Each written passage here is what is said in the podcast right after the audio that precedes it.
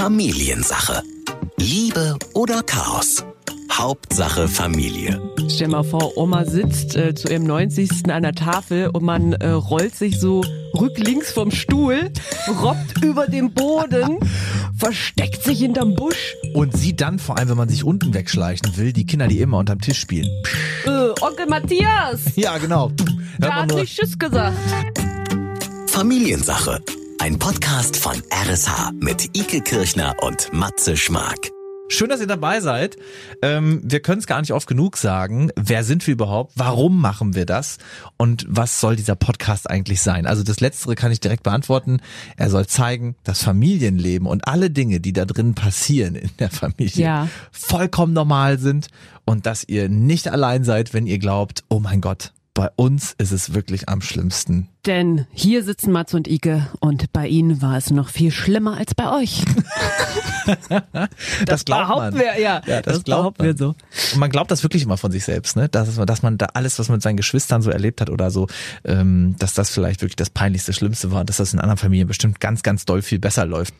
Und wenn es jemanden gibt, der hier reinpasst, wie kein Dritter, wir sind ja schon zu zweit, dann ist das ebenfalls Großfamilienkind und Familienexperte Sascha Schmidt. Er besucht uns nachher hier wieder und ähm, der wird uns viele interessante Dinge erzählen zu unserem Thema heute.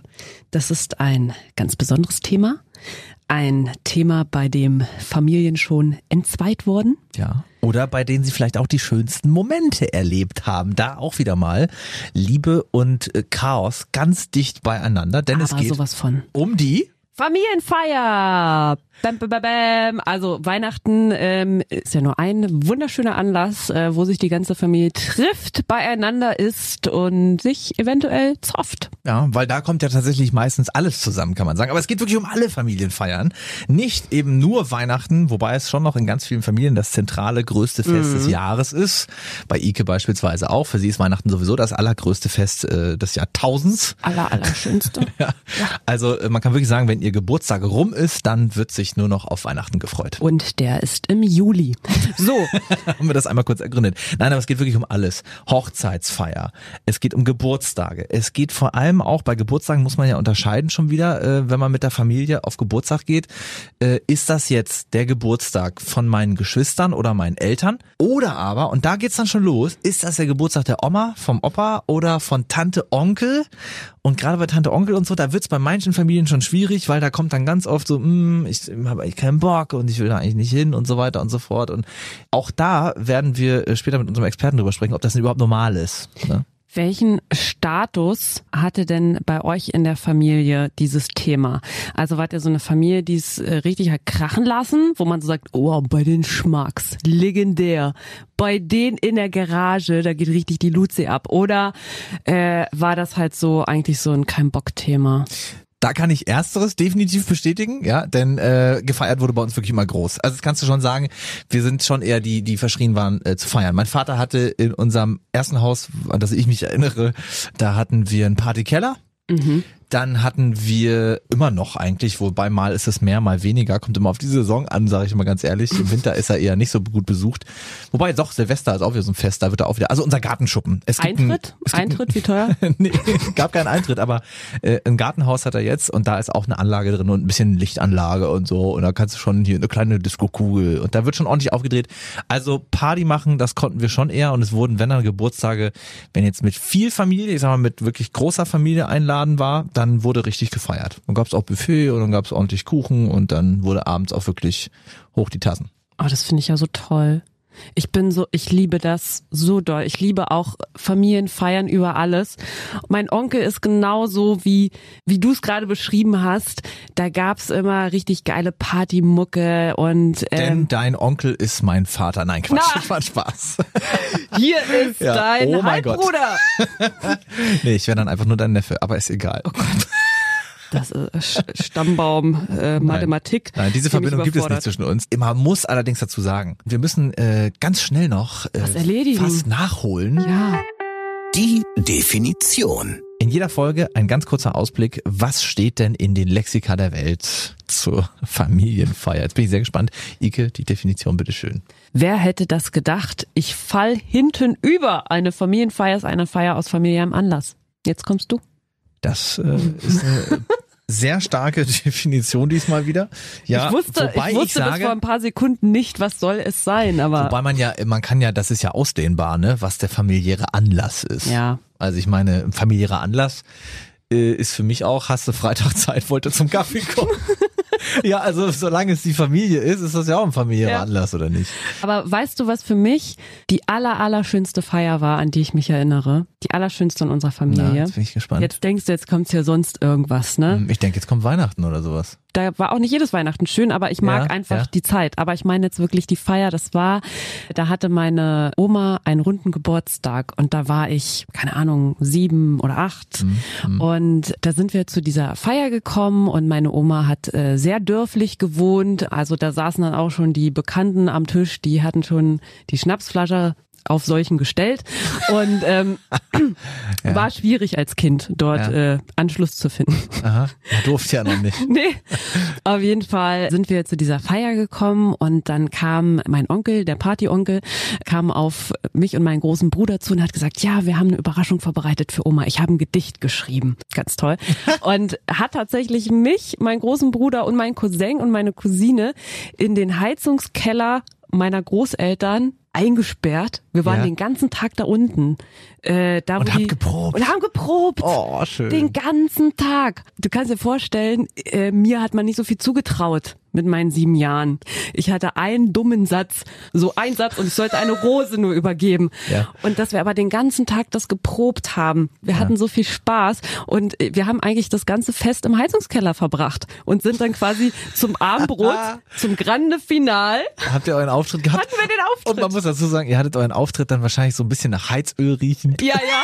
Weil immer wissen alle in diesen alten Kellern. hat's hat ein paar schön- Gläser Kompott mit nach oben gebracht. Und dann standen wir da und das war einfach so unspektakulär und man, keine Ahnung, aber da erinnere ich mich so gerne daran. Es ist natürlich, das sind so Schlüsselmomente, die man erlebt und die erlebt man eben immer wieder mit seiner Familie. Wir machen noch ganz schnell weiter und äh, rutschen rüber. Der Familiensache Google Check. Ich habe einfach das Wort Familienfeier bei Google eingegeben, drücke jetzt auf die Suche Jetzt bin ich ja mal und gespannt. kriege jetzt die Momentaufnahme aus dem World Wide Web. So, erster Eintrag, Familienfeier Location Suche. Das ist tatsächlich je nach Größe der Ja. Familie auch immer so ein Ding. Ne? Kann man das noch zu Hause feiern? Muss man in die Gastwirtschaft ausweichen? Aber bei uns hat ganz viel zu Hause stattgefunden. Also da hätte mein Vater, hat sogar für meine Konfirmation, lieber einen Durchbruch vom Esszimmer ins Wohnzimmer gemacht. Wirklich Nein. kein Witz. Für meine Konfirmation wurde unser Haus umgebaut. Was ist denn bei euch los? Ist kein Witz. Seitdem gibt es eine Flügeltür vom Wohnzimmer ins Esszimmer. Weil man wusste, wir müssen hier eine 80-Mann-Tafel in diesen Raum stellen. Und ich erinnere mich wirklich noch, es war ungefähr, ähm, ich sag mal, vier, fünf Wochen vor meiner Konfirmation. Weil, die Handwerker. nein, nein, nein, nein. Mein Vater ist äh, gelernter Tischler, der macht alles selbst. Krass. Ähm, da hat er sich wirklich äh, eine Kettensäge geholt. Wir leben nämlich in einem Holzhaus.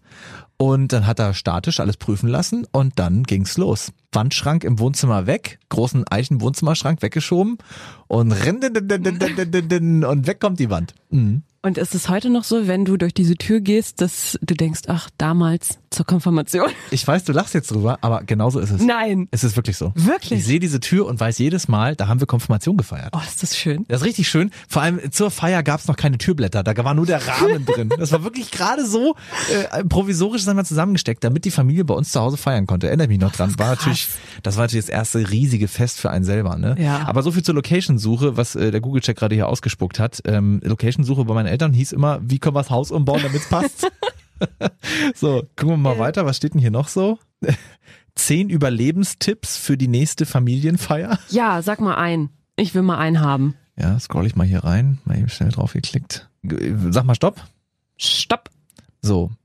Äh, zehntens, der Abgang. Sie können sich gewissenhaft von jedem Einzelnen verabschieden oder einen sogenannten Ninja-Abgang machen. Bedeutet, sie sind ganz plötzlich weg. Am besten sie, am besten sie schließen sich einer Gruppe Raucher an, verschwinden draußen schnell hinter einer Hecke, warten bis die Raucher fertig sind und schleichen sich dann zu ihrem Auto. Wie bitte?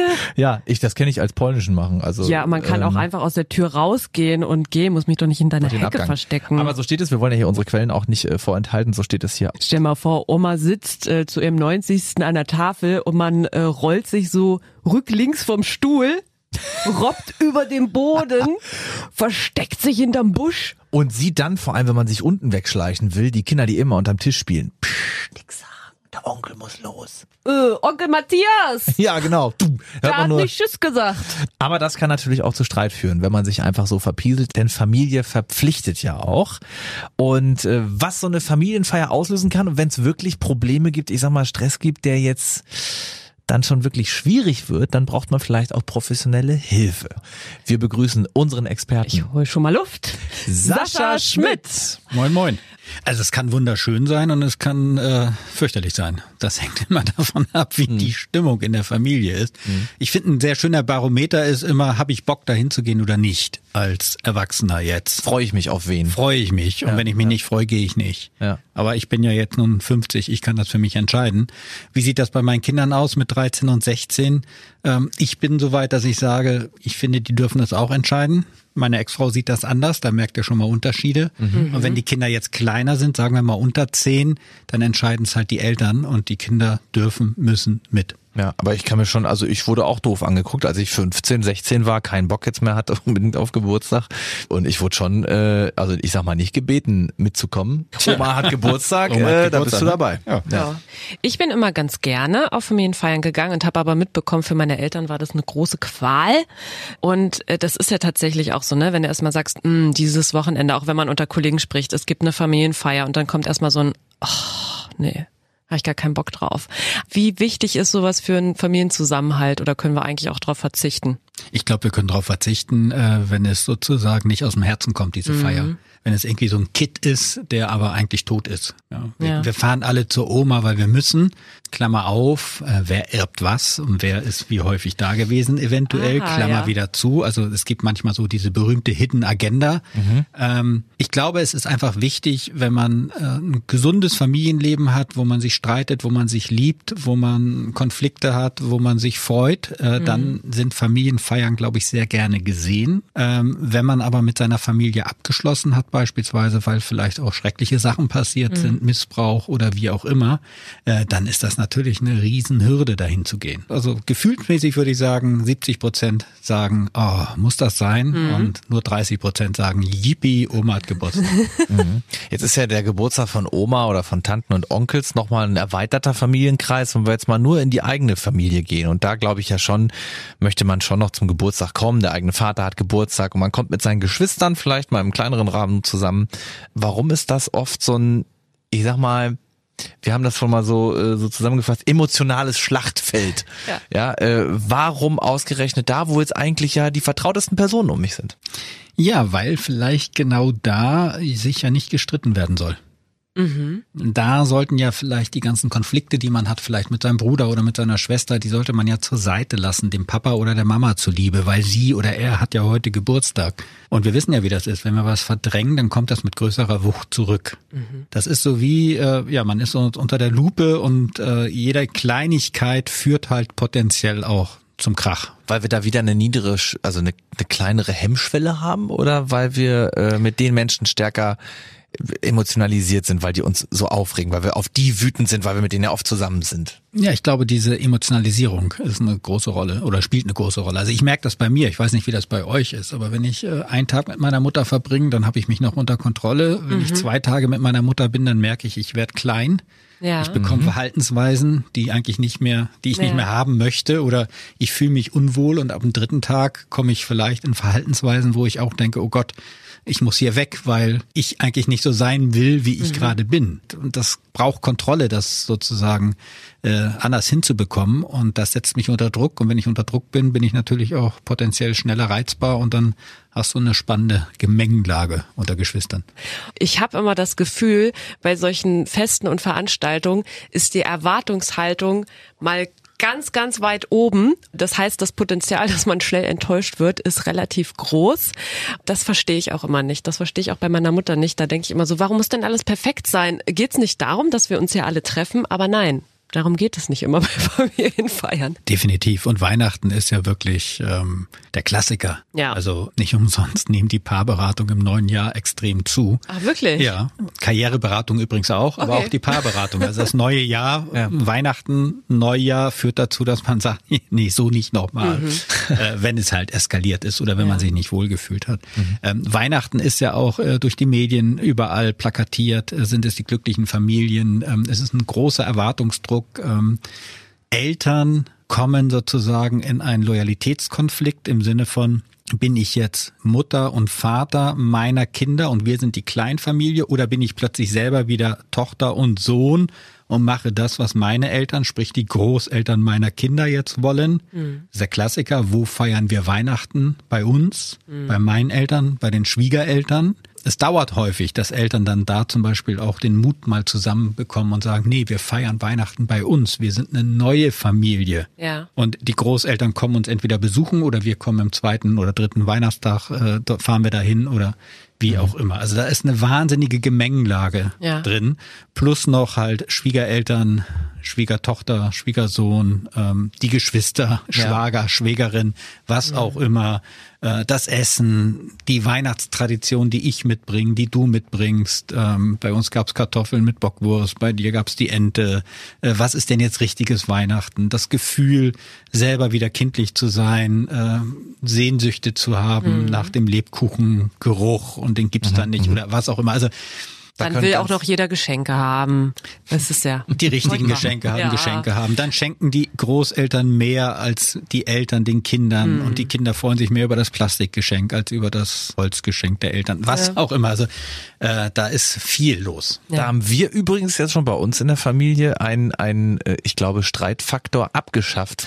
Ähm, wir haben mit dieser Geschenktirade aufgehört. Ich würde sagen, wir haben es getan, um uns zu entspannen, weil das doch schon auch für Stress sorgt. Das ist natürlich auch so eine Typfrage. Also äh, wir sind halt so eine Schenkerfamilie, wir zelebrieren das auf eine Art und Weise ähm, äh, sehr festlich und ich mag das total gern. Ich finde das ganz schlimm. Das war jetzt von Matze ein Beispiel, wie man ein bisschen Entspannung in die Festtage oder in die Feierlichkeiten in einer Familie reinbringt. Wobei es dich ja äh, anspannen würde. Total, total. Da hätte ich jetzt schon, hätte ich jetzt schon keinen Deswegen Spaß nehmen wir mehr. dich auch nicht in meine Familie auf.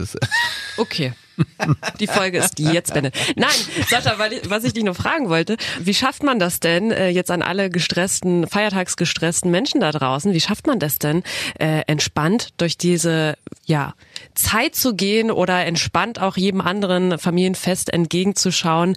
Mit welchen kleinen Gedanken kann man sich da so ein bisschen runterbringen wieder? Uh, also ich würde erstmal sagen, jeder fängt bei sich selbst an und schaut mal nach, wie geht es mir mit dem, was da bevorsteht. Fühle ich mich gut, fühle ich mich nicht gut. Wenn ich mich gut fühle, weitermachen. Wenn ich mich nicht gut fühle, woran liegt es? Liegt es daran, wie wir Weihnachten feiern? Wenn es Weihnachten ist, liegt es daran, wo wir Weihnachten feiern? Liegt es daran, mit wem wir Weihnachten feiern? Und auch da kann ich ja dann sozusagen agieren und kann sagen, okay, mache ich dieses Weihnachten nicht mit, fahre ich also nicht hin. Dann habe ich aber einen Konflikt. Und das Dilemma ist ja, ich habe so oder so einen Konflikt. Ich habe einen Konflikt, wenn ich hinfahre und etwas mache, was mir nicht gut tut. Oder aber höre ich auf mich, fahre vielleicht nicht hin und habe dann aber einen Konflikt mit meiner Familie, mit meinen Eltern, mit wem auch immer, die sich jetzt vor den Kopf gestoßen fühlen. Und dann ganz perfide vielleicht sagen, aber das kannst du doch nicht machen. Und wer weiß, wie lang die Oma noch dabei ist und wie auch immer. Also da kommen ja dann solche Da kommen dann fiese Sätze. kommen dann Also- solche Tricks in Anführungsstrichen und ähm,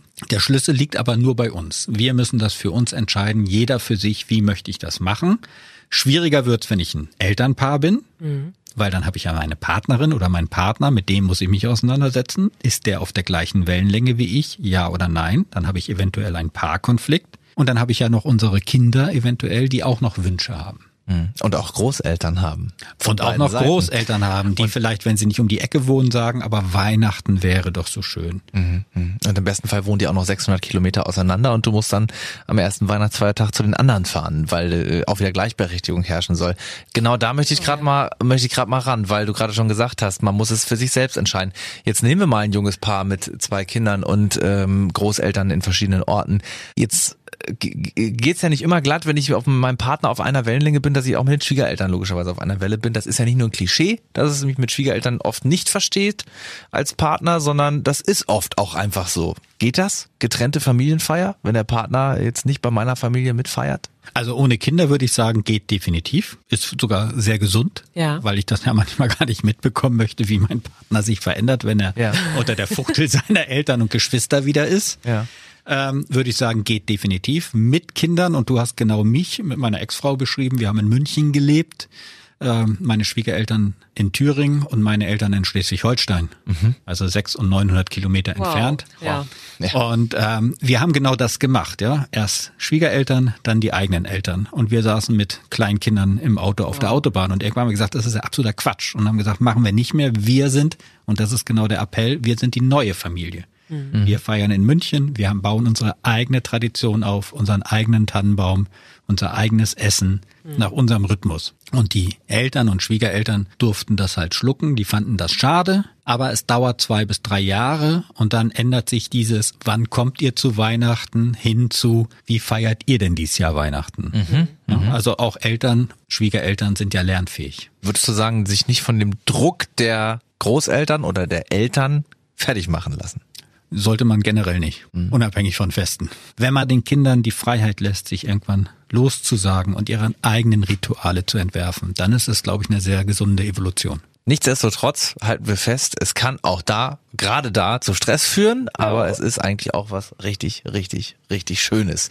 Und wie zu jedem Schluss einer Folge hier bei uns kommt es jetzt wieder zu unserem wundervollen Das Familiensache Ranking. Ja, heute dreht sich äh, unser Ranking, unsere Top 3 um Anlässe, an denen sich die Familie trifft und feiert und vielleicht auch ein kleiner Zoff ausbricht. Und da habe ich mal hier einen Platz 3 mitgebracht. Und äh, Sascha, ich weiß schon von dir, das wird nicht dein Platz 3 sein, denn du liebst äh, diesen Anlass sehr. Geburtstage. Meiner Kinder. Deiner Kinder, genau, okay, gut. Äh, dann kommen wir vielleicht doch zusammen. Ähm, ich finde immer so, das ist der Klassiker, so eine Feier, auf die niemand Lust hat. Man weiß auch nie, was man schenken soll. Die Musik, die bei diesen Geburtstagen läuft, ist grundsätzlich nicht die, die man privat hört. Korrigiert mich gerne. könnte, könnte durchaus passieren.